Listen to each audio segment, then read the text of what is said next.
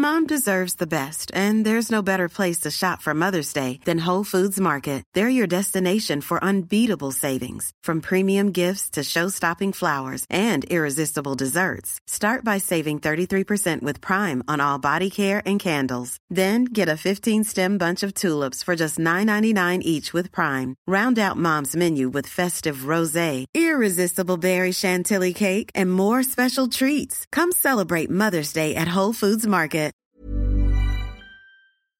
Mes chers compatriotes, je suis heureux de vous dire ce soir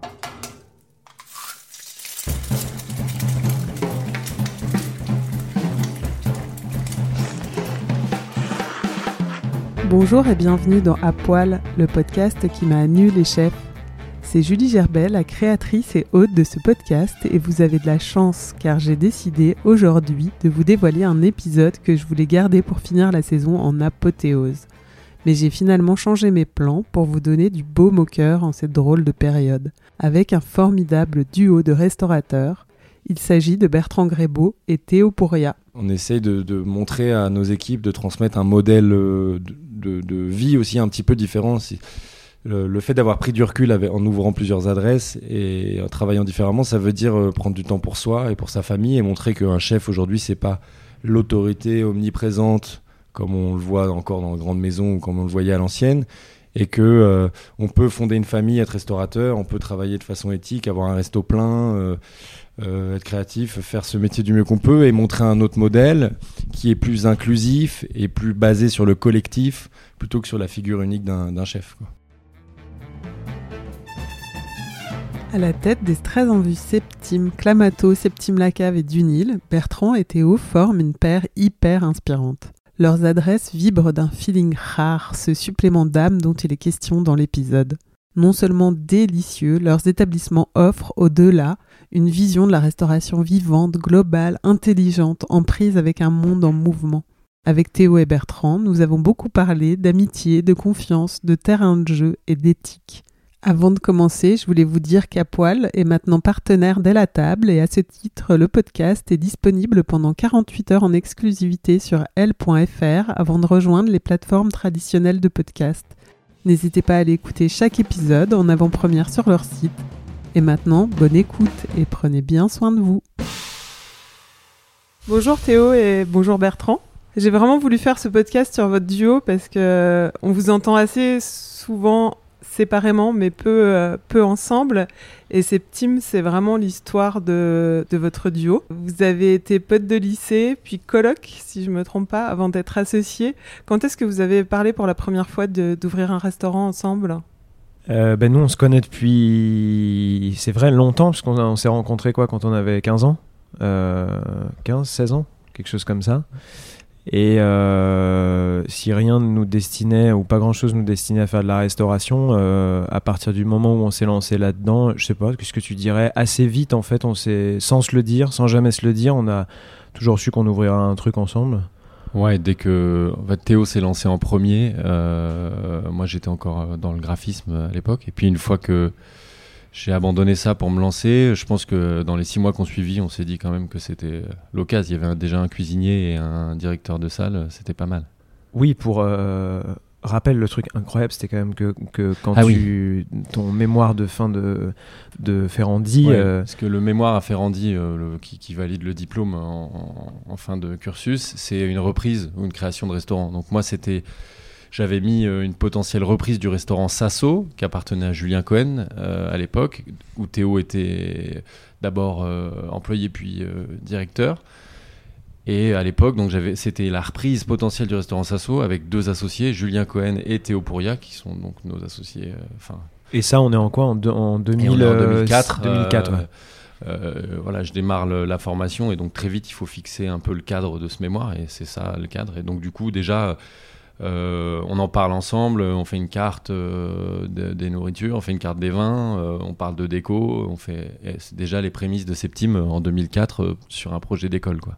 On est retombé dessus d'ailleurs là sur le projet euh, il y a- il y, a pas longtemps. C'est c'est- tout est écrit quoi. Tout est Ouais, là. c'est pas et loin ouais. d'être euh, le Ouais. résultat final. Ouais, c'est marrant. Ça s'appelait comment? Vous lui aviez donné un nom? Ah ouais, je m'étais pas mouillé, c'était le numéro de la rue, genre le 123 ou le. Ah oui, c'était bah, c'était au C'était combien à quelle adresse Bah, 120 euh, 123 rue du Château et euh, euh, 36 non le 123 c'était Ouais, ça le c'était- 123 Ni l'un ni l'autre, euh, comme tu disais, n'avait grandi dans cet univers de restauration. Quand et comment avez-vous eu la révélation?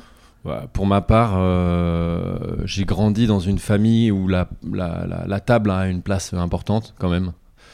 Euh, la table, le vin, etc. Le moment du repas, donc déjà c'est des, bonnes bases. Mais ensuite, oui, évi- évidemment pas du tout. Donc j'ai fait un bac euh, littéraire, euh, fait des, des études d'art graphique au début. Euh, je, je pense, je sais pas, ça s'est fait un peu par hasard. Je m'ennuyais moi pas mal devant l'écran euh, d'ordinateur. euh, et puis, euh, je travaillais avec un copain qui m'a dit un jour Tu penses quand même vraiment plus à cuisiner pour nous euh, et à aller rejoindre Théo chez Sasso pour manger un morceau en fin de journée. Donc, il faudrait peut-être que tu creuses de ce côté-là. Et voilà. Donc, je me suis lancé un peu par hasard. Et puis, ça a pris. Ouais, moi j'ai fait bac général. euh, j'ai toujours eu, euh, pareil, grandi comme ça dans des familles où c'était joyeux, la cuisine, où il y avait, a- toujours eu ce, terrain-là, mais pas, je, je dirais pas vraiment plus que pour quelqu'un d'autre. Et euh, j'ai entamé des études d'économie et de gestion à Paris 9 Dauphine, s'il vous plaît.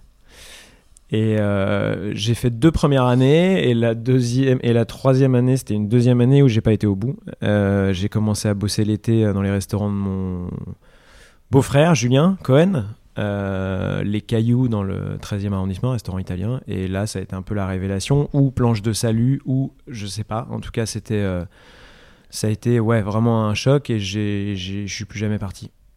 Voilà donc j'ai tout de suite commencé en salle derrière le bar puis serveur, puis assez vite directeur de resto par un concours de circonstances. Et, euh, Sasso a été un peu euh, la plateforme où, euh, où, Bertrand passait le soir, où les copains passaient le soir, et, ça a mis le pied à l'étrier. quoi. Quand tu as commencé Ferrandi, c'était tout de suite plus Est-ce qu'il y a un. Quand je disais révélation aussi, est-ce qu'il y a eu un, truc où tu t'es dit ça y est, là, je suis dans le bon, dans le bon au bon endroit? Ouais, alors d'abord, j'ai fait un. Il fallait faire un petit stage avant de, démarrer l'école pour euh, être sûr qu'on ne s'était pas trompé. Donc j'ai fait 15 jours, hein, de... c'est pas grand chose, mais 15 jours de stage dans le resto euh, où Théo euh, bossait. Donc j'ai appris à faire le risotto, euh, puisque c'était un resto italien, j'étais ravi. J'ai fait deux, trois trucs. J'ai senti que ça me plaisait, mais je suis arrivé à l'école. Ça a commencé par un stage d'intégration. J'étais assez pétrifié. Euh, un des premiers soirs, il y a eu un grand repas fait par tous les élèves. Ils étaient tous hyper à l'aise. euh, ils se sont lancés dans la cuisine. Moi, j'ai regardé, j'osais pas toucher à quoi que ce soit. Je me suis dit, euh, oups, ils ont l'air très doués, tous ces gens, déjà très au courant. Et puis finalement, il y a eu un premier TP, je m'en rappellerai toujours. C'était brider un poulet, je crois. Et lancer un fond blanc de volaille. Et euh, c'est idiot, mais euh, j'ai bridé ce poulet euh, hyper appliqué. et Tout, j'ai levé la tête, j'ai vu que j'avais fini en premier. Je me suis dit bon, pff, ça va. Je suis pas si nul. Et puis, euh, et puis, je me, suis- ça m'a donné confiance. C'est bête, mais c'est un moment qui m'a donné confiance. J'ai commencé à m'investir à fond dans la formation. Puis pour la première fois, j'étais premier de la classe. Ça m'était jamais arrivé, quoi. Et il y Mais, avait- euh, et j'ai pris goût, quoi. Et puis, premier stage, ça m'a mis dans le doute. C'était très dur, hein, la réalité du, du métier. Et puis, petit à petit, euh, voilà, je me suis formé. Je me suis. Il y avait des- révélation. euh, Il y avait des de chefs que, que, que tu admirais à cette époque? Enfin, quand as, Vraiment, quand tu as commencé ou, ou avant de commencer, tu as des restos où tu Bah, aimais aller? Alors c'était un peu, euh, faut, faut se remettre dans le contexte. Il n'y a pas d'émission de télé-réalité euh, cuisine, euh, enfin télé-réalité c'est un peu, euh, il n'y a pas d'émission de cuisine à la télé. On n'a même pas encore Oui Chef avec Cyril Lignac. Et du coup, euh, lâcher ce que j'avais lâché pour faire de la cuisine, c'était assez inattendu. C'était pas du tout glamour, euh, c'était pas du tout cool d'être chef. euh, donc c'était vraiment un milieu euh, encore euh, très euh, euh, institutionnel, euh, limite ouvrier, etc. Donc il y avait quand même, euh, c'était pas, euh, les, les chefs faisaient pas rêver comme ils font rêver aujourd'hui. Euh, donc euh, ce qui m'attirait, c'est d'être, euh, c'était euh, d'avoir trois étoiles, d'être meilleur ouvrier de France. C'est un peu ce qu'on, ce qu'on inculque davantage dans les écoles hôtelières. J'avais pas encore compris euh, euh, comment ça allait se passer. à ce On stade. est euh, à cette époque-là, on habite ensemble. On est en, on est en coloc en fait, et euh, et on, on, on vit cuisine, on parle cuisine, on fait que ça. On va au resto, on pense à là où on va aller manger le soir même ou le lendemain, euh, à ce qu'on va mettre dans la cave, à ce qu'on va boire, au nom qu'on a pu croiser. euh, on fait que ça. À la maison, il y a les copains de Ferrandi qui passent. euh, le soir, on se retrouve euh, dans, dans les restos. Enfin, vraiment, on fait, on fait, que ça. Donc, on, sent quand même, euh, au-delà de la passion, je crois qu'on peut appeler ça comme ça, là, à ce moment-là. au-delà, au-delà de ça, on sent qu'il y a un truc, en tout cas, qui est en train de, de se jouer, quoi, de changer. Et, et on est, on est hyper content des endroits où on va, parce qu'ils sont ou bons, ou beaux, ou. Euh, où l'ambiance est bonne, où on boit bien, mais on sent qu'il y a quand même, déjà on sent qu'il y a un, euh, il n'y a pas un endroit où il y a tout quoi. On, est un peu insatisfait de ce truc-là déjà, déjà à l'époque. On le, le formule pas, mais je pense qu'on le ressent. Théo, tu avais des, des modèles, toi, de ton côté, de directeur de salle, de serveur, de gens qui te, qui te motivaient ou à qui tu avais envie de ressembler? Non, absolument pas. Alors, non, faut pas mal interpréter, mais euh, non, j'ai jamais été hyper inspiré par des, serveurs ou directeurs de salle. Alors, déjà à l'époque, le métier de cuisinier n'était pas hyper euh, sexy ou glamour. Alors, autant celui de serveur, c'est toujours pas le cas aujourd'hui. Donc, euh, euh, non, je pense que c'est plus le, tout qui m'a inspiré et j'ai jamais. Et c'est peut-être la, la, force aussi de notre collaboration, amitié depuis si longtemps. Enfin, on n'a jamais analysé les relations salle-cuisine comme euh, ce qui a pu être le cas euh, euh, d'adversité ou de ça jamais enfin moi je l'ai jamais vu comme ça. On a toujours j'ai toujours aidé les cuisiniers enfin on servait la même cause et c'était un truc complètement transparent quoi. Les deux métiers étaient vraiment imbriqués l'un en l'autre. Donc je me suis jamais vraiment identifié à des grands directeurs de salle ou non pas vraiment De cette frustration est, est né Septime, euh, donc de ne pas trouver le lieu euh, finalement idéal, parce que vous dites souvent que vous avez imaginé, vous l'avez imaginé comme un lieu où vous aimeriez être client. Ouais, alors euh, même si on se sentait, on fréquentait pas mal de, de restos, mais moi j'étais quand même cloisonné dans un, dans un registre étoilé, assez coincé, où j'apprenais de la technique et tout ça, mais je, je, j'avais pas du tout encore compris comment on allait faire le pont entre ce que j'apprenais et ce que je vivais euh, et l'ambiance dans laquelle je travaillais dans ces grandes maisons et euh, le côté cool des restaurants où Théo travaillait, euh, ce, truc plus abordable, les caves à, à- je sais pas, à l'époque, on allait manger un bout et boire un coup au verre volé, mais je me dis, j'avais, j'a- j'arrivais même pas à imaginer comment on pouvait faire le pont entre Robuchon ou l'arpège ensuite et le verre volé. C'était inimaginable. Et finalement, euh, je pense que quand j'étais à l'arpège, à un moment, je suis allé, je suis allé euh, avec euh, Sven Chartier à l'époque dîner au Châteaubriand. J'ai compris que là, il se passait quelque chose quand même de très particulier et qu'il y avait peut-être moyen de faire du, une cuisine de bon niveau dans une ambiance beaucoup plus cool. Et c'est toute la force de notre association, c'est que Théo venait d'une autre formation, d'autres cadres, et que ça a permis de faire ce, ce compromis, quoi. Ouais, à l'ép- à l'époque, euh, alors on parle comme si on avait 90 ans, quoi. Mais euh, non, mais c'est vrai qu'à l'époque, euh, ça peut paraître idiot, mais ce pont-là, entre un endroit qui veut une déco un peu, un peu chiadée ou pertinente, une cuisine de haute volée et un service sympa, en fait, bah, on a du mal à le trouver cet endroit, quoi. Et aussi simple euh, que ça puisse être dit, euh, bon bah on, on se dit allez on y va, on, on lance là-dessus. Mais mais t'as raison, ouais absolument pas au début. Bah d'ailleurs les premiers services, enfin le premier service peut en témoigner, euh, c'était pas gagné. Pourquoi c'était pas gagné? Quand on fait un restaurant, on encore plus quand c'est le premier, euh, on donne tout, on investit tout dans les travaux, dans ce, à quoi ça peut ressembler. Euh, Il y a toujours cette petite euh, cette l'effet euh, à la fin, juste avant l'ouverture, la, vrout, la baguette magique, on sait, on sait pas vraiment quoi, qu'est-ce qui va se passer? Et là, le premier service avec les, alors, les copains et la famille, heureusement, euh, bon, ben, on n'y était pas quoi. Juste, c'était un vrai service test quoi. C'est l'horreur. C'était l'horreur. C'était un peu la catastrophe. Euh, bah, il a fallu qu'on s'accorde. On se connaissait par cœur euh, en tant que copains, mais pour le coup, on n'avait jamais bossé ensemble. Jamais bossé ensemble. Donc, euh, bah, voilà, les assiettes, je découvrais. euh, on découvrait tout, quoi. Le service, comment se placer, comment se bouger, quoi. Qu'est-ce qu'on raconte comme histoire. Et, et, il a fallu qu'on l'écrive très, très vite, quoi. Puis c'était la découverte de votre duo finalement aussi. Ouais, complètement. Moi, j'avais travaillé dans des restaurants plus euh, cool, entre guillemets, c'est-à-dire euh, pas, forcément moins euh, euh, rigoureux sur euh, la qualité de la mozzarella ou des produits ou de la charcuterie qu'on pouvait aller chercher en Italie. Mais en revanche, beaucoup moins créatif, beaucoup moins moderne, enfin, beaucoup moins une cuisine d'auteur, quoi, si on peut dire, de chef, quoi. Et, et, et tout ça a été très nouveau. Bertrand, lui, pour le coup, avait travaillé avec des gens en salle, que ce soit à l'arpège ou euh, à l'agapé, ou dans des, où les standards n'étaient pas du tout les mêmes. Bon, tout le monde a dû, on a tous dû faire un grand pas l'un vers l'autre, quoi, pour, euh, pour que ça aille. On s'est rencontrés à un endroit où c'était, je pense, qu'il n'existait pas trop à l'époque, quoi. Et ça a été, euh, ça a été dur de, de passer euh, de d'employé à patron?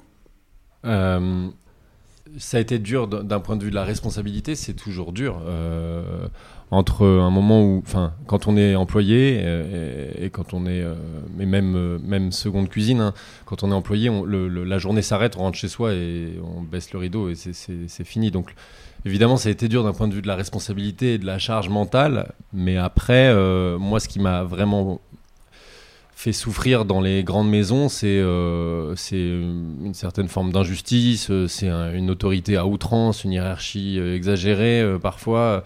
Donc de toute façon, je savais qu'un jour on serait chez nous. Enfin, il fallait que ça, ça se passe assez vite. On a ouvert, on avait à peine 30 ans. J'aurais pu en théorie euh, faire encore 5 ou 10 ans euh, dans des grandes maisons pour parfaire ma technique et mes connaissances. Mais euh, on a eu rapidement, je pense, tous les deux un besoin d'autonomie et de liberté. Donc c'était pas si dur que ça. Ouais, on avait, on avait vraiment envie d'écrire un truc plus personnel. En revanche, il y avait, il y avait, bon, à l'ouverture, on est vraiment, euh, c'est une toute petite euh, équipe, euh, Septime. On est à la fois patron, mais vraiment à la fois tellement au contact avec l'équipe et tellement, au jeu- on est, combien on est à l'ouverture euh, Ouais, on 4 est- et 3, on doit 7, être 7, sept. 7, on doit être 7. Donc c'est vrai que euh, on apprend tous les jours. Moi, auparavant, je m'occupais déjà des équipes des restaurants de Julien, donc j'avais quand même un petit peu de, j'étais un peu euh, familier avec ça, avec un peu la, la RH entre guillemets, parce que c'est pas au sens où on l'entend, mais plutôt euh, parler avec des gens, le management, etc. Mais c'est vrai que là c'est très différent et encore aujourd'hui, enfin on, apprend tous les jours. Aujourd'hui, on est passé donc de 7 en 2011 à, je on doit être une cinquantaine aujourd'hui sur toutes les adresses. Euh, c'est plus le même métier. Il faut pas croire que c'est le même métier. C'est autre chose. Ça a été plus facile pour vous d'être deux dans cette, euh, dans cette aventure, vraiment de- d'entreprendre, euh, de devenir restaurateur à deux, que plutôt que tout seul? Ah bah c'est c'est rien de le dire. Je pense que c'est inestimable euh, la chance qu'on a quand on quand on a un duo euh, de confiance comme ça. C'est-à-dire qu'on c'est la moitié du boulot. On ferme les yeux sur la moitié du boulot. Donc euh, même si on se retrouve régulièrement sur les grandes décisions, je me verrais pas envoyer une cuisine qui lui plaît pas et, je pense que euh, c'est pareil de l'autre côté. Mais je, Enfin, tu fermes les yeux sur la moitié du boulot, tu as une confiance aveugle, tu, prends les décisions difficiles à deux, ça n'a rien à voir. C'est enfin, Ah bah c'est ouais, c'est vraiment 55 quand on l'a ouvert comme ça. Et c'est toujours géré de la même manière. Après, euh, étant amis avant d'être euh, pa- partenaire euh, dans le business, on, se connaissait vraiment très très bien. Donc on, on avait, je pense aussi cette chance inouïe quoi. Donc et encore aujourd'hui, on échange beaucoup, mais il y a beaucoup de choses sur lesquelles on n'échange pas parce qu'il n'y a pas besoin d'échanger. Euh, il est dans ma tête, je suis dans sa tête, et ça, ça marche euh, super bien depuis le début. Donc à l'ouverture, quand on ouvre, le restaurant, c'est un gain de temps euh, inestimable ça. Et moi, j'en pareil, j'envisagerais, enfin, j'aurais pas pu envisager ouvrir un restaurant. en tout cas, comme ça, ou même, enfin, ça me serait pas venu sans avoir un équivalent en, cuisine. C'est pas, Effectivement, c'est plus difficile de se projeter à ouvrir un restaurant quand tu es en salle et que t'as pas la, partie cuisine, mais quand tu es en cuisine, ça peut peut-être être plus facile de se dire j'ouvre euh, tout seul parce que j'ai euh, la, base, euh, la grosse base de. Enfin, ce que j'imagine que les gens puissent se dire, même si bien sûr on le voit là, et les deux comptent énormément. Euh, je pense que ça, c'est l'opinion courante. Euh, nous, je pense qu'on prouve pas mal le contraire parce que si le restaurant a eu autant de succès, si ça dure autant et si on a pu se développer, c'est que parce qu'on était deux. Moi, jamais de la vie, j'aurais pu porter un, truc pareil seul. Et je pense que c'est pas parce que la cuisine est la face super visible de l'iceberg que en fait le reste n'est pas moins important. Et la force de Septime et je pense même la valeur ajoutée, ça a été le service quand même à, plein d'égards. Euh, ce petit. Ouais, il y a quand même un plus, il y a quand même quelque chose qui se passe chez Septime euh, dans le service, dans la manière dont on est reçu, euh, que j'aurais jamais pu trouver, euh, que je n'ai pas vraiment vu ailleurs. Donc, donc je, je, pense que c'est c'est pas vrai. Alors évidemment, c'est quand on est restaurateur, qu'on ouvre des restaurants, qu'on n'a pas de chef dans, associé, peut-être qu'on rame un peu plus dans le recrutement là-dessus dans ce qu'on a réussi à créer, c'était impossible euh, tout seul. Quoi. Donc, euh, l'impression d'être en, en thérapie de couple. on se dit rarement ces choses-là. On n'a pas trop de problèmes. on, se, dit rarement ces choses-là. Euh, non, bah, et vice versa. En fait, je pense que ça se joue exactement pareil en salle, c'est-à-dire que la, la, la chance de, de bosser au quotidien avec Bertrand, c'est de laisser la place justement à toute la salle.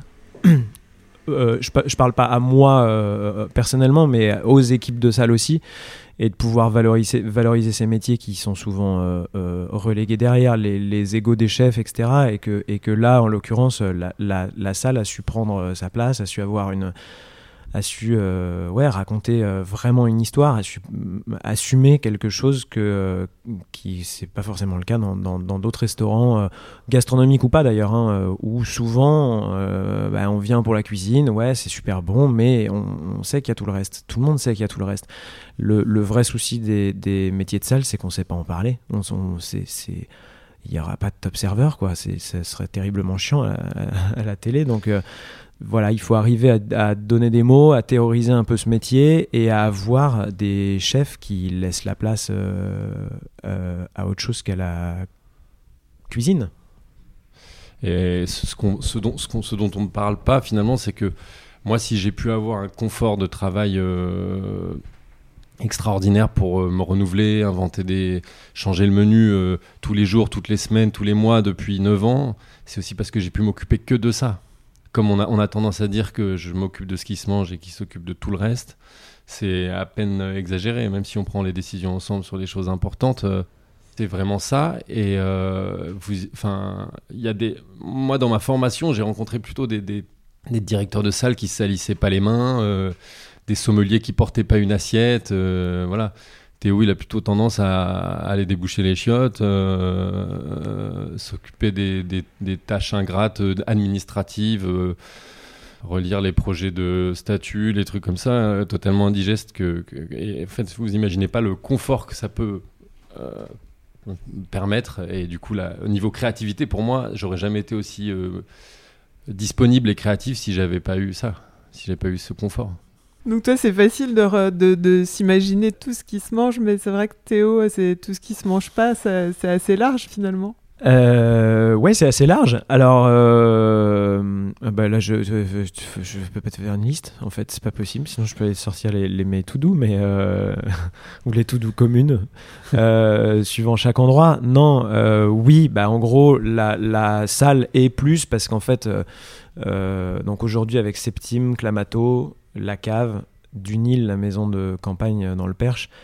Il y a aussi une autre adresse qu'on nomme pas, c'est le bureau, parce qu'en fait, euh, on est obligé d'avoir un bureau à un moment et d'avoir des gens, des collaborateurs qui travaillent au bureau. Et euh, donc, euh, je, ne peux pas dire la, la multitude des tâches, mais c'est ce qu'on aime aussi dans ce métier. C'est alors pas, forcément déboucher les chiottes, mais euh, euh, entre autres, mais euh, que ce soit passer, passer de la sommellerie, du vin, à échanger avec les collaborateurs, à organiser une journée du staff, à faire des contrats de travail, à programmer des playlists pour les musiques dans les restaurants, à faire les 12 milliards de travaux, de retouches, euh, ajustements, entretiens euh, qu'il peut y avoir dans toutes les adresses. Euh, enfin, j'ai même pas assez de.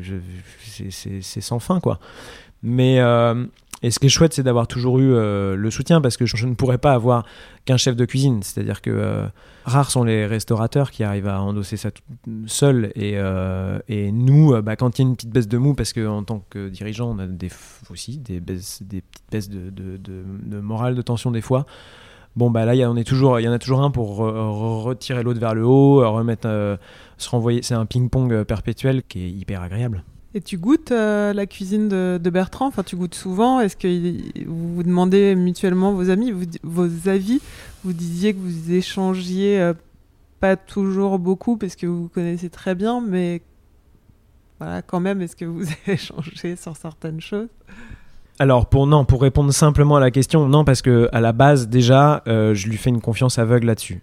Alors ça veut pas du tout dire que ça m'intéresse pas, mais c'est qu'on a commencé avant de travailler ensemble à manger ensemble. Et s'il y a un truc qui a jamais changé en 23 ans d'amitié, euh, je crois que c'est, enfin je sais pas, je crois, j'en suis sûr, c'est qu'on on mange toujours la même chose et on aime toujours la même chose.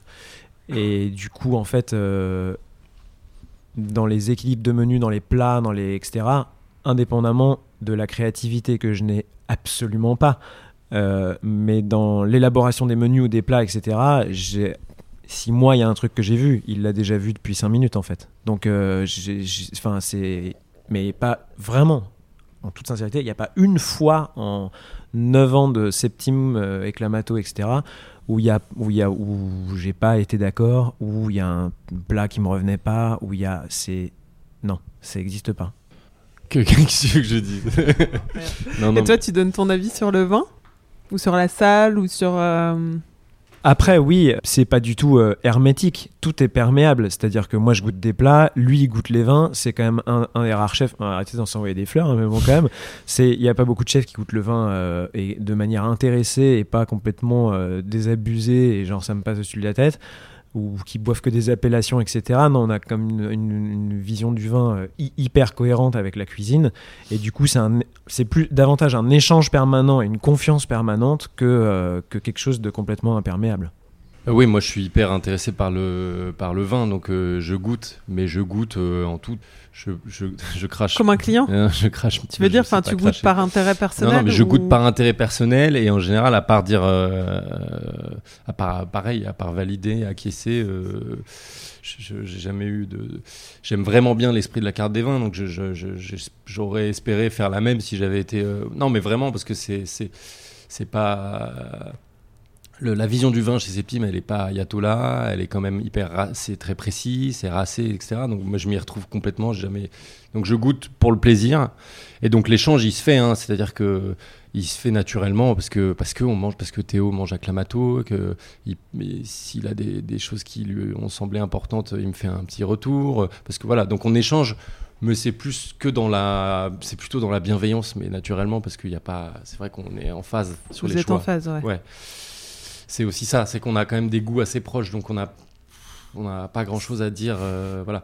Et sur le service, c'est pareil. euh, je suis assez euh, plutôt bluffé du, de ce qui, de qu'on arrive à maintenir, des progrès même qui ont été faits, etc. Je suis assez en phase aussi sur le choix des équipes, donc c'est pareil, il n'y a pas grand chose à dire. Évidemment, s'il y a de façon très précise un truc qui cloche, on en parle, mais bon, ça arrive pas, pas souvent. Vous n'avez pas besoin de vous de trop vous réajuster euh, depuis euh, ça va assez droit. Euh, bah si en fait. On a un échange qui est, qui est permanent et bienveillant. Il y a pas mais on donne pas un avis comme ça sur le, boulot de l'autre. Il n'y a pas besoin. Et, et, ce qu'on disait tout à l'heure c'est que c'est que les choses sont vraiment réparties euh, 50-50 donc on ferme les yeux parce que c'est et c'est très bien. Mais par contre euh, si des ajustements chacun de notre côté c'est euh, euh, quotidien c'est permanent c'est des doutes euh, des remises en question c'est permanent, c'est-à-dire qu'on n'est jamais, jamais arrivé. Quoi. Pas tant sur le duo, plus sur le Ah, ch- chacun sur sa, sur, sa partie, et Ouais, sur ouais. l'avancée que vous voulez. Enfin, comment vous voulez avancer dans vos domaines respectifs Ouais. et, et, et faire avancer le restaurant. Ouais, des, des ajustements, ch- chacun dans son travail. Mm. C'est pas l'un, Enfin, ouais, chacun dans sa tâche. Et, le fait d'avoir ce- cette répartition 50-50, euh, enfin, ou je sais pas comment on peut dire, euh, chacun ce Ouais. qui se mange, ce qui se mange pas, ça ça t'a toi, de ton côté, ça t'a aidé, euh, tu disais, à, à vraiment être euh, focus sur la cuisine.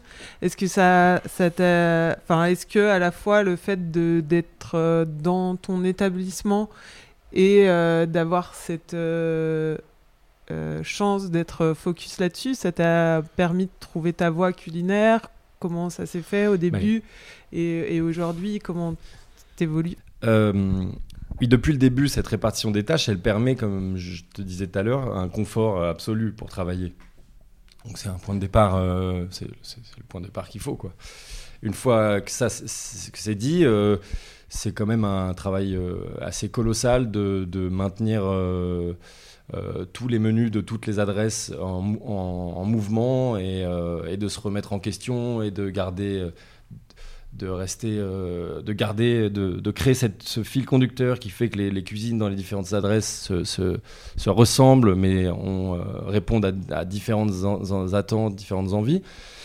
Mais euh, oui, moi je passe, j'ai des conditions idéales de travail, mais, je passe mon temps à remettre en question ce qu'on fait dans toutes les adresses, à, chercher des nouvelles idées. C'est le, plus clair de mon temps. Et ça, il n'y a pas de problème, c'est juste du travail. Comment t'as fait pour trouver ta, ta propre Ah voie oui. culinaire Tu vois, après l'agapé, en fait, je pense à ça euh, euh, et trouver la, la, la signature culinaire du, de, de Bertrand, du Septime. Alors c'est tout l'enjeu hein, d'un travail du cuisinier. Là. Je, je pense qu'il faut une carrière entière pour arriver euh, à vraiment une vraie signature marquée. Et puis je pense que quand tu- si tu l'as trouvé, soit faut arrêter, soit... Enfin, il y a- Ma formation m'a construit là-dessus. Donc évidemment d'être tombé à l'arpège sur la fin de ma formation à Ferrandi et d'y être resté après en tant qu'employé, c'est la chance, une des plus grandes chances que j'ai eues. Parce que j'aurais pu faire des choix différents. Et finalement, j'ai eu grâce à ça, la sensibilité du végétal, euh, de, de l'équilibre euh, en général, etc. Donc ça, c'était une chance. Puis derrière, il faut essayer de se trouver un style. Il faut essayer de créer une cuisine qui est reconnaissable. Et ça, c'est très difficile parce qu'on est très influencé par le reste du monde. euh, parce que on, mange de l'image euh, en, quantité délirante euh, toute la journée. Donc il faut arriver à rester... euh, euh, sur ses convictions. Il faut essayer d'éviter les gimmicks euh, trop présents dans l'époque, euh, les produits trop utilisés, etc. Déjà pour se démarquer un peu. Euh, on essaye d'être prescripteur plus que suiveur, euh, alors c'est pas toujours facile. Euh, et puis ensuite, il faut se fixer des lignes directrices, euh, des contraintes. C'est moi, c'est la contrainte. euh, donc c'est l'espace, les moyens humains, les produits. Donc on, s'impose de travailler qu'avec des produits français ou à 99%. Euh, on s'impose une certaine quantité de végétal dans les menus. Enfin, c'est le cumul des contraintes et après son univers perso qui font qu'on petit à petit on arrive à quelque chose qui, qui, vous ressemble et qui se reconnaît. voilà. Mais je dois dire qu'on a fait beau. Je dis on parce que été un travail d'une équipe et aussi de. Et je dis on parce que c'est pas la cuisine que de Bertrand euh, Grébeau, c'est quand même vraiment la cuisine de Septime. On a toujours mis en avant Septime, ce nom-là, c'est important. Et c'est la cuisine du groupe parce que parce que dans toutes les adresses, il y, a un fil conducteur. On retrouve, on, rec- on reconnaît euh, le style. Donc on a on a progressé entre le jour euh, de l'ouverture de Septime et aujourd'hui, mais après on est encore en quête. on n'y est pas quoi, on n'y est pas. Et t'as as mis com- combien de temps Enfin, t'as mis 9 ans finalement pour arriver là, mais, mais, euh, mais tu vois, cette réflexion, enfin, elle était dès le départ là, c'est venu petit à petit, c'est. Mais j'ai été chef de l'agapé pendant deux ans. Ça m'a permis de déblayer un peu. Bon, je faisais encore des trucs avec des fruits exotiques et bon, j'étais pas tout à fait. hein. Même à, à l'ouverture de Septime, hein, il y avait un dessert euh, chocolat au lait passion, hommage à Pierre Hermé.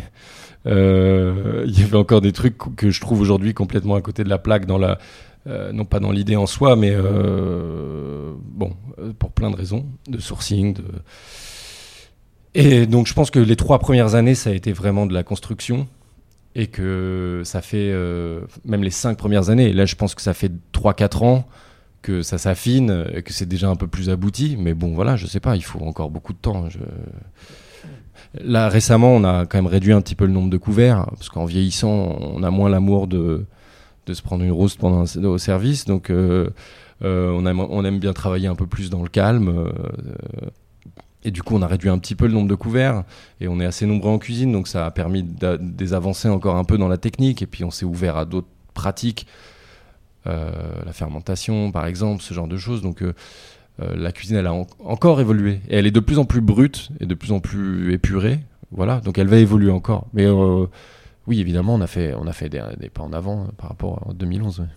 Est-ce que tu crées facilement les, plats pour euh, les différentes adresses ou t'es, On fait, on fait une minute euh, pré- prétentieuse, vous êtes prêts? Non, fr- non, Franchement, je, je suis nul dans plein de trucs. Je suis pas un grand manager. euh, je suis assu, je, je suis voilà, je suis pas un, immense gestionnaire de food cost. Je suis pas je, suis nul dans plein de trucs, mais il y a un truc où je suis bon quand même. C'est euh, quand je- quand des non mais quand je me prends, je me mets une liste de produits sous les yeux de saison, euh, enfin qui sont disponibles. J'ai appelé les fournisseurs, je sais ce que je peux avoir. euh, que je me mets autour d'une table et je commence à bosser, je, je, ouais, j'ai des idées qui viennent vite. Franchement, c'est peut-être vraiment le truc où je suis sûr de mon coup. Qu'est-ce que vous cherchez à transmettre aux clients? À toi. La passion, l'émotion. La passion. Euh, qu'est-ce que qu'est-ce qu'on cherche à transmettre aux clients Moi, je crois qu'on cherche à transmettre aux clients un, un- un bon moment, quoi. Ouais. On est eh, on est restaurateur, euh, on vend des petits plats et on essaye de le faire bien de manière intelligente. euh, euh, voilà, je pense que c'est juste, on, cherche un, mo- un moment chouette, quoi, un moment cool. Et suivant l'endroit, il raconte une histoire différente, euh, que ce soit chez Septime, peut-être un petit peu plus euh, recherché, autour d'un menu en plus d'étapes, clamato, plus instinctif, plus péchu, plus, enfin pas plus péchu que Septime, mais plus plus direct, plus vif. la cave, un autre moment, et puis du Nil encore autre chose, peut-être de plus réconfortant et de plus mais euh, ch- chaque, chaque, endroit euh, raconte une histoire différente. Et, euh, et, et les clients sont là pour juste kiffer, quoi. On, cherche plus, je trouve, à transmettre quelque chose aux équipes aujourd'hui que aux clients, à qui c'est vraiment un bon moment. Mais je- nous, euh, enfin moi pour ma part en tout cas, je, je- c'est encore euh, en train de, ça travaille hein, tous les jours, mais je pense qu'aujourd'hui après euh, 15, 17 ans de coupure. euh, euh, au service midi et soir et tout, je- deux enfants, euh, bon, la foi, elle est plus dans la transmission aux équipes et dans le- fait d'avoir des équipes à donf euh, au service et hyper impliquées, hyper euh, comme nous en fait, euh, on, peut- l'être aujourd'hui différemment, mais vraiment dans le vif. Le truc, c'est vraiment les équipes, aujourd'hui, euh, qui sont importantes. Ouais, je pense que le c'est d'ailleurs ce qui a fait que, que le restaurant est pas trop ennuyeux, c'est qu'on n'a jamais cherché à transmettre vraiment le message de façon euh, triviale comme ça. euh, on, est anti enfin on n'est jamais été moralisateur sur le vin nature, euh, sur les produits, leur provenance. Jamais fait de name dropping. On n'a jamais cherché à apprendre quelque chose aux gens. On amène les gens, on passe notre message de façon intuitive, gentiment, par le plaisir. Franchement, on leur fait passer un bon moment et voilà, on a on a rien à apprendre aux gens. C'est on est là pour leur faire passer un bon moment. On est on vend du, du divertissement. C'est pas voilà. Par contre, l'engagement au quotidien. euh, alors de toute façon, il transpire dans, la prestation, dans les assiettes, dans les vins. Il n'y a pas besoin non plus d'en faire des tonnes pour que les gens que le message pa- passe. Et l'engagement euh, quotidien, parce qu'on a quand même un engagement euh, entier à plein de niveaux, il est effectivement avec les équipes, dans le rapport fournisseur, dans, quand on a l'occasion de prendre la parole pour parler de ça, mais, mais les gens quand ils viennent nous voir, euh, qu'ils ont réservé un moment à l'avance, euh, qu'ils viennent dépenser une certaine somme dans le cadre, euh, ils sont juste là pour euh, passer un bon moment. Ça veut dire euh, ce qui est oublié euh, encore trop souvent aujourd'hui en France, à Paris, n'importe où, euh, c'est de se bagarrer quand même pour euh, les plus exigeants, euh, pour euh, les, clients euh, hein, les plus relous, on peut le dire. Hein, c'est pas les plus exigeants, les plus relous. Et c'est euh, plutôt que de rentrer en frontal, euh, c'est euh, aller faire le tour, aller les chercher euh, avec de la bienveillance, euh, euh, leur expliquer ce qu'on fait, arriver à les faire comprendre, pas du tout décréter, pas du tout être donneur de leçons. Encore une fois, moralisateur, c'est c'est- ou avoir une petite grappe en or sur sa veste et expliquer ce que c'est qu'un bon vin ou un mauvais vin. C'est pas du tout ça. C'est euh, et pour les plats, c'est pareil. L'approche est beaucoup plus euh, transparente, simple, et, euh, et, et c'est en faisant le tour et en allant les chercher, ces gens-là, que qu'on fait notre métier, quoi. Et que les gens ressortent contents. Même les plus exigeants, euh, ou les plus sympas, ou euh, voilà, c'est vraiment satisfaire le plus, grand, le plus grand nombre, sincèrement, quoi. Je pense que le nerf de la guerre, il est là. Et en restauration, c'est ju- juste trop souvent oublié. Est-ce qu'avoir un lieu où vous aimeriez être client, ça continue à être votre moteur aujourd'hui? Ouais, je pense que ouais, c'est aussi très important de se mettre à la place tout le temps de- du, client. Donc, euh, quand on, bosse sur les menus, quand, dans le choix de la carte des vins, dans la façon dont on les accueille, on se met juste à la, place des clients. Et, les- et ces lieux, ils ont toujours répondu à une attente. Il nous semblait qu'il y avait une attente. Ils ont toujours répondu à ce que nous, on aimerait euh, en tant que client. Et du coup, euh, que ça soit Septime au début, on s'est dit, on était, euh, trouvait le Châteaubriand génial. Moi, j'avais retenu des choses géniales de mes expériences dans les grandes maisons. Théo avait appris euh, tellement de choses dans les restaurants italiens de Julien, mais on avait envie de synthétiser tout ça. Euh, et Clamato, c'est aussi comment faire un bar, à, fruits de mer, à poissons, un bar à huîtres, en dépoussiérant la, brasserie parisienne. Ça répondait à une attente. Il manquait un truc à Paris un peu de ce point de vue-là. Voilà, la cave aussi, c'est encore une autre idée euh, du bar à vin. Et voilà. Euh, toujours, voilà, ce challenge de, répondre à l'attente des clients. Donc pour répondre à l'attente, il faut se mettre à leur place, il faut faire des... Et comme nous, on est des clients avant tout, euh, parce qu'on est venu à ce métier vraiment beaucoup parce qu'on aimait aller au restaurant. Donc c'est quelque chose qu'on a toujours fait. Je sais pas ce que j'allais, je veux renchérir, t'as tout dit, mais en gros, oui, évidemment, ça part toujours d'une intention de ressenti client. Enfin, c'est qu'est-ce qui, ouais, dans l'époque là, qu'est-ce qui va manquer, qu'est-ce qui pourrait y avoir, qu'est-ce qui, qu'est-ce qui serait trop bien, qu'est-ce qui serait génial, qu'est-ce qui, euh, c'est, on part pas du tout de la, jamais de la, de la production ou de la cuisine ou de la salle. Non, on part toujours de, nous, on s'assoit ou nous, on va dans cet endroit. Qu'est-ce qu'on kifferait le plus?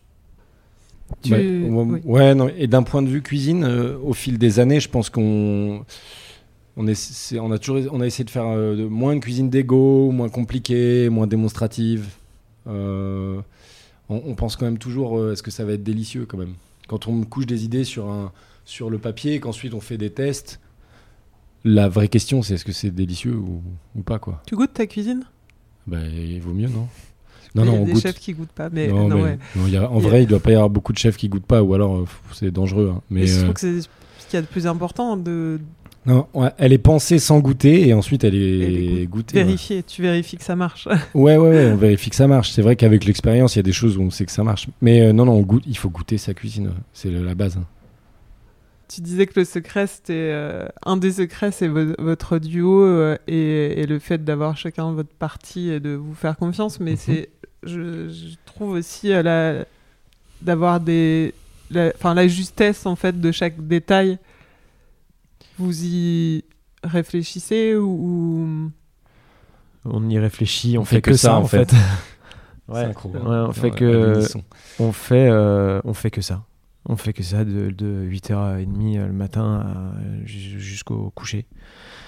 Et euh, peut-être un peu trop même des fois, mais euh, non, non, ouais, je, enfin, oui, on pense aux détails, mais je, enfin, c'est- c'est- c'est c'est un peu euh, lambda de dire ça. Tout, tout, je pense qu'aujourd'hui, tout restaurateur, chef d'entreprise ou quoi, euh, a la tête partout et, et, celui qui a envie, l'envie de bien faire. euh, euh, bosse comme un malade quoi ouais on bosse comme des cinglés tout le temps euh, à réfléchir à n'importe quoi à chaque fois qu'on veut écrire un mot c'est pour ça qu'on est des piètres euh, co- communicants mais euh, oui à chaque fois qu'on écrit un mot on se demande si c'est le bon ou si c'est machin et si on change ça ça va peut-être que les gens vont se dire ça et que machin et si on modifie euh, le prix de ça ah oui mais attends euh, c'est- sans fin quoi. Mais je pense que c'est bien. Ça fait partie de la remise en question et en tout cas de notre mode de fonctionnement qui qui qui marche quoi il me semble.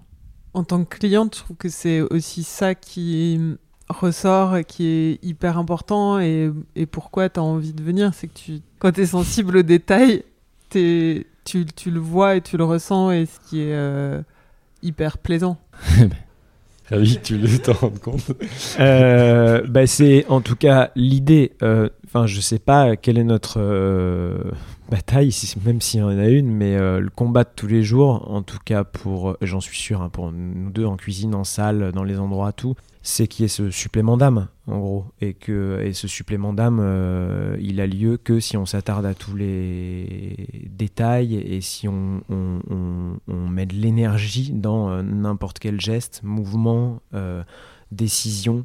Et on est 50 encore une fois aujourd'hui, et le défi, c'est d'arriver à conserver cette dimension de cellule un peu familiale euh, et surtout pas de devenir groupe. Moi, le, le mot est toujours un peu péjoratif. Aujourd'hui, c'est vrai, c'est groupe, mais, mais euh, je pense que tout est là. Ça parle de, ça part de l'infiniment petit aujourd'hui, plus que jamais, et que et que euh, et que le caractère familial et, le supplément d'âme fait toute la toute la différence. Pas juste la différence, toute la différence. Après Septime, vous avez ouvert la cave, vous avez ouvert euh, Clamato et Dunil aujourd'hui. C'est une évolution nécessaire de, de, grossir, de se diversifier quand on a un, restaurant. C'était une envie, euh, d'autres envies. Est-ce que c'est économique, c'est la liberté, c'est quoi? Euh, nécessaire, non, chacun fait ce qu'il veut. Euh, c'est le résultat d'une envie de terrain de jeu différent avec des opportunités. Donc, quand on ouvre Septime, un an et demi après, euh, il y a ce petit fonds de commerce charmant, euh, tout petit, qui se vend à côté et euh, et on sait pas où entreposer du vin. D'abord, l'idée c'est de mettre du vin là, puis en fait on se dit on pourrait en vendre, et puis finalement on fait une cave et on se met à fond dans, ce truc-là. Et puis derrière il y a le, le, garage MBK à côté de Septime qui se libère. Il n'y a pas d'extraction. Il faut trouver. Ça serait dommage de de le laisser filer. Donc on le prend et qu'est-ce qu'on fait sans extraction? Ben on ouvre des huîtres. Euh, et puis euh, on a envie de se mettre au vert, on cherche un nouveau projet et puis euh, les propriétaires du Nil débarquent avec leur dossier en disant vous croyez que ça, peut se vendre ça, vous, vous, pouvez nous filer un coup de main peut-être pour le dossier? Est-ce que et puis on, à force de lire le dossier on se dit mais attends ça déchire il faut le faire c'est voilà, c'est des opportunités et des envies de terrain de jeu différents parce que on aime bien diversifier nos journées et que, et que, que ce soit de la déco, du service, du management ou de la cuisine, c'est chouette d'arriver à, à, jouer euh, dans différents registres. Vous prenez autant de plaisir à vous exprimer sur les différents terrains de jeu? Enfin moi, pour ma part, ouais, ça c'est oui, je complètement. Euh, de, de, de, passer de, c'est vraiment super agréable de passer de la campagne, euh, enfin au problème, au problème. C'est, on traite les problèmes hein, globalement la c'est ça notre quotidien, c'est les problèmes. Hein. Ouais, non, c'est voilà. Mais euh, c'est ouais, c'est hyper agréable. Moi, je, je faut pas l'oublier. On a une, enfin, moi, je trouve qu'on a une chance inouïe de, de passer de la campagne à. Alors, tout est ramassé rue de Charonne, donc ça, c'est en termes de gestion, c'est assez facile. Mais euh, c'est super. Euh... J'ai rien à dire, c'est super agréable. Est-ce que ça vous nourrit aussi Ça vous donne de de, de l'énergie et de la du recul presque sur les Ouais. autres euh, affaires? Ouais, alors d'abord, je, je pense que euh, c'est stimulant d'un point de vue créatif euh, d'avoir des terrains de jeu différents. Ça se renvoie la balle. Parfois, on, pense à des choses dans une adresse et ça finit par euh, ruisseler sur les autres. Euh, c'est aussi un moyen de casser vraiment la routine du quotidien. Après, parfois on est un peu dépassé. Moi, quand je rentre dans la cave, des fois, je me sens vraiment trop vieux. Il y a des trucs comme ça, mais on se réapproprie après les endroits. c'est assez marrant. Et puis après, euh, en ce qui me concerne, mais je crois qu'on partage un peu ça, euh, le fait de faire plus me permet de faire différemment, de faire moins finalement. Le- D'avoir euh, diversifié le travail, d'être obligé de déléguer pour que toutes les adresses puissent vivre à la fois avec et sans nous, ça m'a permis de prendre du recul. C'est-à-dire que évidemment qu'il y a des équipes autonomes dans toutes les adresses, faut- on peut pas être partout. Et du fait d'avoir délégué, mis des équipes autonomes, ça permet de prendre du recul sur ce qu'on fait et de travailler différemment. Et ça, c'est vraiment agréable. Ouais, d'avoir une, un semblant de, de, une direction artistique un petit peu plus précise aussi, peut-être plus, plus, plus, en tout cas plus lucide sur le, les endroits qui sont absolument pas pensés, en tout cas pour être des deuxième ou troisième adresses de Septime, mais des adresses hyper singulières à chaque fois. Et au quotidien, ça, euh, c'est encore une fois ce que les équipes nous apportent à nous et ce qu'on leur renvoie, c'est le ping-pong perpétuel et hyper enrichissant. Bon, allez, on va faire une petite pause aller-retour. Votre âge, 38, 38. votre plat signature. il n'y en a pas. J'en ai un peut-être. non, je rigole, j'en ai pas. Votre plat préféré à manger La raclette. salaud. Ah, salaud. Euh, c'est vrai. euh, une pâte euh, à la poutargue. Le chef que vous admirez le plus Oh, moi, c'est euh, pas dur. Moi, moi, ça va être. Non, vraiment, sincèrement, sans... ah non, mais c'est- on raconte des blagues. Non, c'est Bertrand. Bertrand en tant que chef que j'admire le plus. Et euh, j'ai- j'aime beaucoup euh, Victor, euh, je sais plus son nom de famille, Victor de chez Etchebarri, Asador Etchebarri hein, en Espagne. Tatiana Leva. Votre ingrédient préféré? Euh, le beurre. J'adore le beurre. et ton ingrédient détesté? Le gombo. Ton ustensile fétiche? T'as le droit de répondre Théo. Le Tokeuf. Excellente réponse. Le tire-bouchon. Votre dernier meilleur repas Double dragon. Euh, ça va faire un peu snob, mais c'était au Mexique, Expendio de Maïs, à Mexico City. Le meilleur compliment qu'on vous ait fait Euh, je sais pas. Euh, Je sais pas. Il y en a trop. Moi, c'est un cadeau, le meilleur compliment. C'est des, des- des clients euh, siciliens, oui. Et des clients hyper contents qui nous ont envoyé un vase pour me remercier. On a l'impression que le type, et c'est un vase, c'est une tête, en fait, on a l'impression que c'est moi, mais je suis pas sûr. C'est eux qui l'ont fait ouais, c'est truc- toi Ah, c'est un truc euh, qui a l'air vraiment euh, ouais, sincère et fou, quoi. Je sais pas. Je, je- je- j'ose- j'ai peine à croire que c'est moi, mais je- quand même, il me ressemble vraiment le vase. Eh, La pire critique, c'est le vase aussi, non non, euh, bah disons que ouais, je l'ai pas mis sur, je l'ai pas trop mis chez moi. Je, je suis désolé. Euh, la, la pire critique, c'est dur. Si, il y a un jour, il y a un confrère dans une interview qui a dit que ce qu'on faisait, c'était consensuel. Ça m'a super énervé. Ouais, c'est vrai que c'est hyper énervant. Moi aussi, c'est ma pire critique, ça alors. Non, mais je pense, ça m'a il a énervé parce que j'avais envie de dire, euh, si, si parce qu'être gentil avec les gens, essayer de faire des trucs bons, c'est consensuel. euh, ok, c'est consensuel chez nous, quoi. On ne peut pas parler de Septime sans parler de conscience environnementale, quand même. Euh, D'ailleurs, vous avez reçu le, prix du restaurant durable en 2017 au World 50 Best. C'était là depuis le début, cette conscience euh, environnementale? Euh, je pense, oui, globalement, c'était sous-jacent, enfin, c'était là dès le début. Après, ça, on a, on a essayé de durcir un peu le l'engagement au fil des années. Euh, mais oui, c'était là depuis le début. Après, euh, ça- ça- on essaie de s'améliorer chaque jour là-dessus aussi. Ça se matérialise comment? Parce que vous avez euh, fait vraiment des, des gros efforts, si on peut dire. Et est-ce que, bah, pour, enfin, voilà, pour les autres restaurateurs qui pourraient écouter ou les gens, Je voudrais savoir si- que c'est coûteux. Enfin, c'est vraiment un, un effort à faire. Euh, alors, pour essayer de synthétiser un petit peu, l'idée c'est quand même de remettre le, vivant euh, au cœur des préoccupations. Donc, euh, ça passe évidemment par euh, un sourcing irréprochable, des vins faits dans le respect de l'environnement. Ça, c'est la base. Hein. Je parle même pas de saisonnalité parce que bon, quand même, il serait temps que ce soit acquis. Et puis après, c'est un travail sur comment on traite ses collaborateurs. Je pense qu'on a progressé beaucoup là-dessus quand même, dans le management et dans leurs conditions de travail. C'est euh, du travail sur les énergies en général, euh, utiliser un maximum d'énergie renouvelable, euh, c'est trier ses biodéchets, c'est voilà. Donc au quotidien, c'est des choses coûteuses en termes de temps et d'argent. Et philosophiquement, c'est un truc vraiment, c'est essayer d'instaurer quand même une autre ambiance et, et remettre l'humain au cœur des préoccupations. L'humain, le vivant, tout ça étant la même chose. Ouais, c'est pas c'est pas juste un, un truc d'environnement, c'est aussi euh, quelque chose qui est infuse dans tous les établissements et sur euh, ce que tu disais, le management et, et sur la façon de, de traiter euh, un peu tout. Ouais, je pense. Enfin, c'est exactement ce que tu dis, c'est remettre le vivant au, centre. euh, et plus que jamais aujourd'hui, à une époque en plein coronavirus euh, où les avions volent à vide pour euh, euh, conserver les espaces aériens et les créneaux horaires. Donc, on est dans un monde où on marche sur la tête. Et ce qu'aujourd'hui on essaye de transmettre aux équipes au quotidien, c'est peut-être de retrouver un peu ce, bon sens paysan et de la logique dans les attitudes de récupération. Des, de l'eau, euh, des, euh, des pluches, euh, de, le traitement des biodéchets, tout, tout, tout ce qui peut au quotidien. Il y a beaucoup de choses qui peuvent être faites humainement, je pense. Et après, évidemment, bon, bah oui, ça, ça, coûte parfois un, un peu plus cher, mais on n'a plus le choix de toute façon là. Il faut, on, est, enfin, on est obligé de montrer et d'être responsable aujourd'hui. Et après, d'un point de vue de. Juste deux mots là-dessus, mais un point de vue sur le, statut du chef.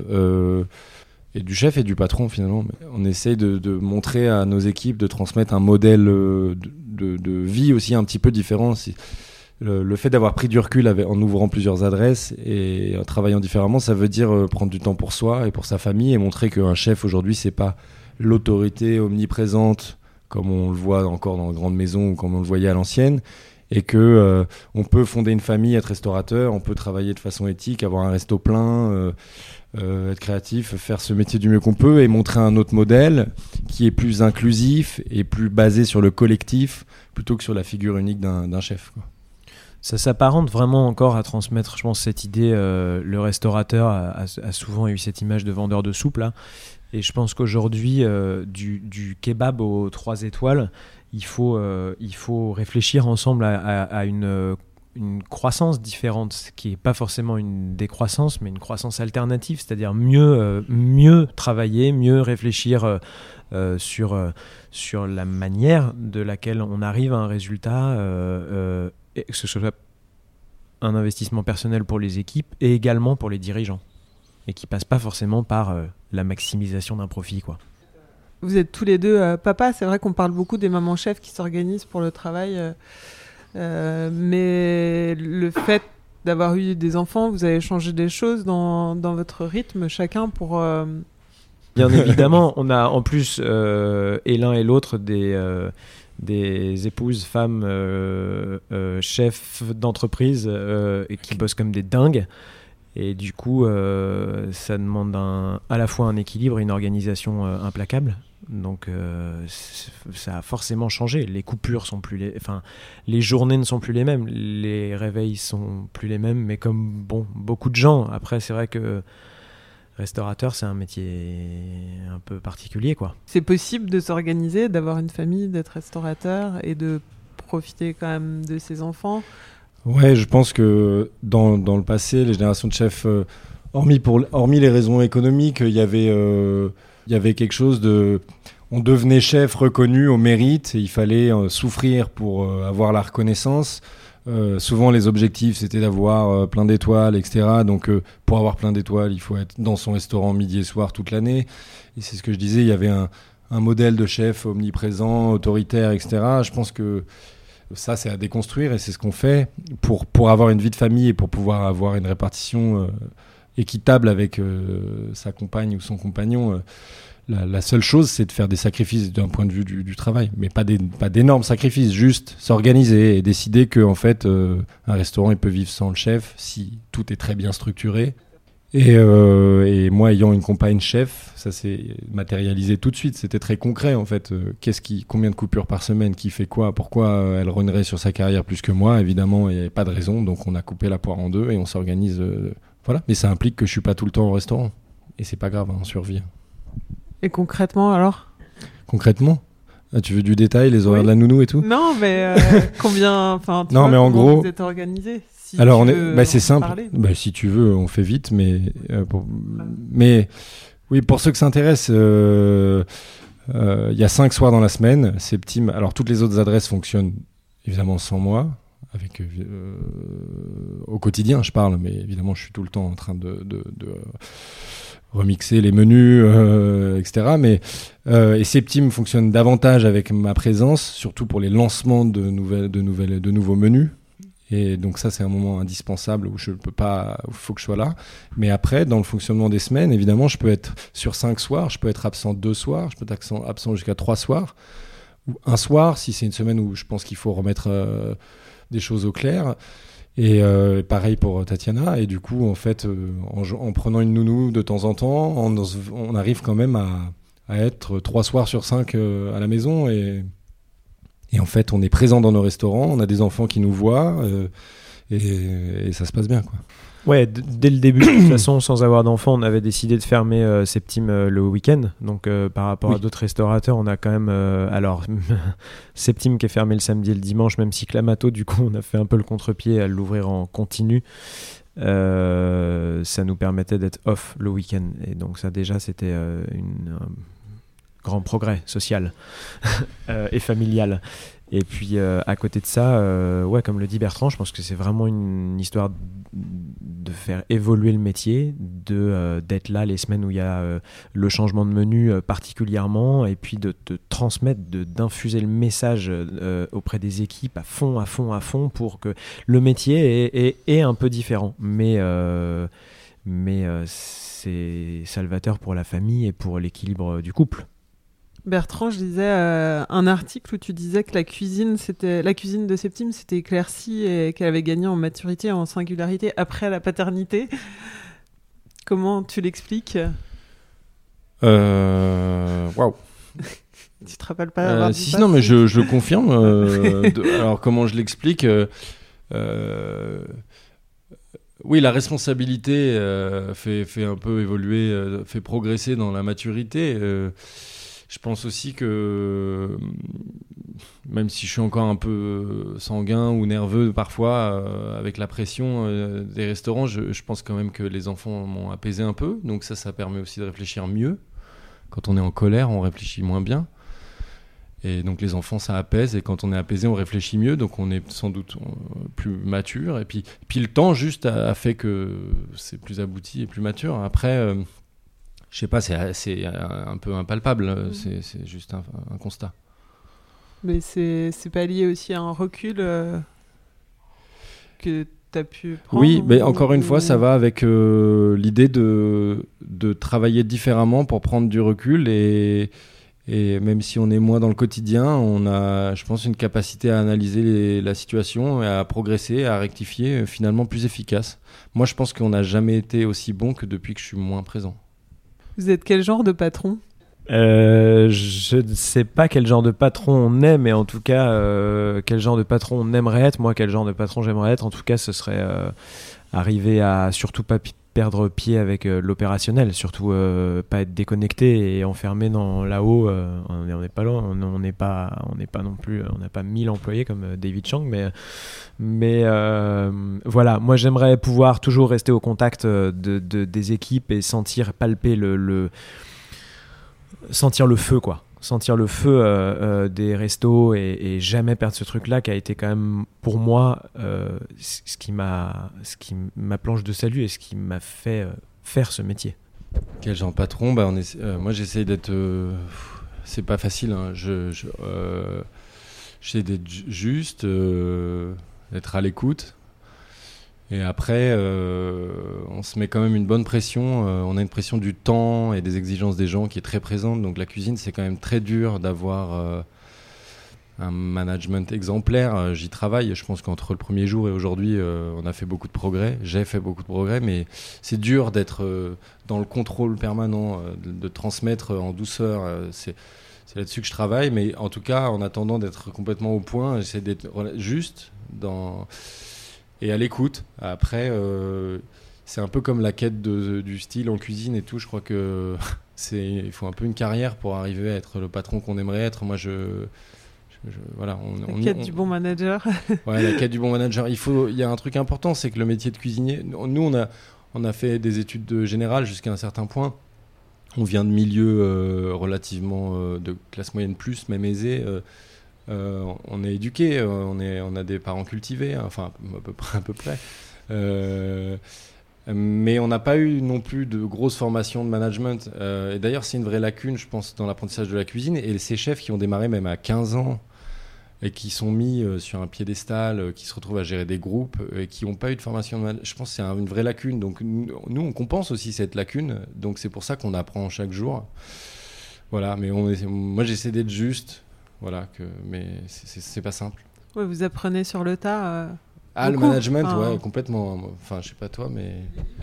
Ouais, on lit des livres, euh, on parle, on échange avec, euh, avec d'autres, moi de plus en plus. Enfin, je, je autant on avançait vraiment tête baissée dans un quotidien qui, qui, était ultra, ultra prenant, qui l'est toujours, mais en, prenant un petit peu de hauteur, en prenant un peu de recul, euh, ouais, échanger un maximum euh, pour, pour savoir et toi comment tu fais, etc. Il on, y a des gens, euh, que ce soit Alice et Anselme de Ten Bells par exemple, avec qui on essaye, enfin entre autres, hein, il y en a d'autres, hein, mais avec qui on aime beaucoup échanger sur, parce que, ou Samuel et, Alex de chez Terroir d'Avenir, voilà, toute tout, tout cette génération un petit peu de, de trentenaires, bientôt quarantenaires, qui qui essaye d'inventer, c'est un grand mot, mais d'essayer d'inventer un nouveau modèle, un truc un peu différent, quoi. Euh, je, trouve ça hyper intéressant, les discussions qu'il peut y avoir euh, entre nous. Vous vous présentez comment aux, gens qui vous connaissent pas, s'il y a des gens qui vous connaissent pas? Chef, cuisinier, sommelier, restaurateur, directeur de salle euh, Comment on se présente? Moi, ça dépend de qui j'en face. C'est comme en, comme en salle, on doit s'adapter en 7 secondes. Non, comme c'est un métier qui est, qui est, un peu plus difficile à nommer, euh, oui, restaurateur. Euh, euh, restaurateur, essentiellement, hein, je crois. Ouais, ouais. Ouais, moi aussi, restaurateur cuisinier. Et tu cuisines encore, Bertrand? Plus beaucoup, en fait. je cuisine beaucoup à la maison, il faut savoir, pour les enfants. non, mais je cuisine moins, c'est-à-dire que le moment où je cuisine le plus, c'est quand il y a des gens qui viennent manger et que tout d'un coup j'ai envie de m'occuper d'une table parce que euh, c'est quelqu'un. Euh, parce que c'est des gens avec qui j'ai envie de communiquer euh, ou, que j'ai envie de leur, faire découvrir quelque chose de fait sur le moment. Il m'arrive de choper une table comme ça, que ce soit des gens du métier ou de la famille ou des amis. Là, c'est le moment où je cuisine le plus parce que je me mets au piano et je, je fais tout tout seul. Euh, et après, je, non, je pense beaucoup les choses, je les fais faire et je les goûte et, et je rectifie parfois. Je, montre, je montre un geste, une découpe, un, voilà. Mais je cuisine plus. Euh, c'est pas moi qui fais mijoter, quoi, pour être franc. Et ça te manque? Pas vraiment. Non, mais c'est vrai. Je, moi, j'ai une passion pour ce métier, mais je euh, je sais pas si j'ai une passion pour euh, être les mains dedans matin et soir. Euh, voilà, il y a des gens qui ont une faculté à tous les matins venir au boulot, lever le poisson, même s'ils ont 20 ans de métier et qui sont et c'est génial, il en faut. moi, j'ai une passion pour tout le reste, pour pour les idées, pour trouver les produits, pour pour, pour, goûter en général, mais, mais euh, voilà, être, être celui qui, qui, coupe, qui casse, qui mijote, qui matin et soir, c'est plus une passion. Et Théo, tu es encore en salle? Ben, on a fait évoluer un peu notre rythme euh, de la même manière. Oui, je suis toujours en salle euh, ponctuellement, en fait, mais, mais les équipes sont autonomes. J'ai, ouais, il y a, y a, déjà 2-3 ans, j'ai décidé de sortir de l'effectif pour continuer à venir faire des services qui d'ailleurs sont pas les meilleurs parce qu'on est là, euh, moi je suis là à leur casser les pieds sur un milliard de trucs alors qu'ils font très bien leur taf euh, quand je suis pas là, mais, euh, mais voilà, donc oui je suis en salle, mais relativement en tout cas. Qu'est-ce qui vous excite le plus dans votre, dans votre nouveau quotidien, dans votre quotidien de, de, de restaurateur? Le nouveau projet en cours, quand il y en a un? On est souvent, euh, quand on se met sur un nouveau projet, il y en a eu quatre gros, mais euh, il y en a des petits aussi au sein de, du, enfin pendant dans le quotidien. Les nouveaux projets, là, il y a toujours un moment d'excitation quand on se lance dans un nouveau truc, euh, mais dans le quotidien. moi, c'est de voir sortir des, nouveaux plats. Là. Les, les, premiers jours où on a, on a bossé sur, sur des plats, et puis ça sort, et puis, puis c'est beau, puis c'est bon, puis les gens sont contents. Voilà. Et pendant quelques services, c'est ce qui. Ça enfin, ça Vraiment, ça me fait plaisir. Et après, euh, le, quotidien, la routine, euh, j'ai moins de passion pour ça maintenant. L'envoi, l'envoi, répétition, c'est vrai que j'ai moins de passion pour ça. Et dernière chose, je pense cette année, ce qui m'a rendu le plus heureux, c'est l'organisation d'une journée pour le personnel où on a fait des, mini-conférences. C'était un petit peu euh, sérieux hein, comme journée. C'était pas une grande beuverie comme on avait déjà fait dans le, dans le passé. C'était, on s'est tous retrouvés, on l'a organisé ensemble. Théo, Alessia qui travaille au bureau avec nous et, moi, puis un peu les responsables. On a organisé une belle journée euh, avec des intervenants qui comptaient et euh, et ça s'est terminé par un dîner, hein, tous ensemble, mais euh, on a fait venir, je sais pas, Yves Cantbord pour parler de, de, cette époque-là, de ce qu'on a appelé la bistronomie, sans quoi on serait pas là, parce qu'il y a des gens de 20 ans dans l'équipe qui savent même pas que ça existe.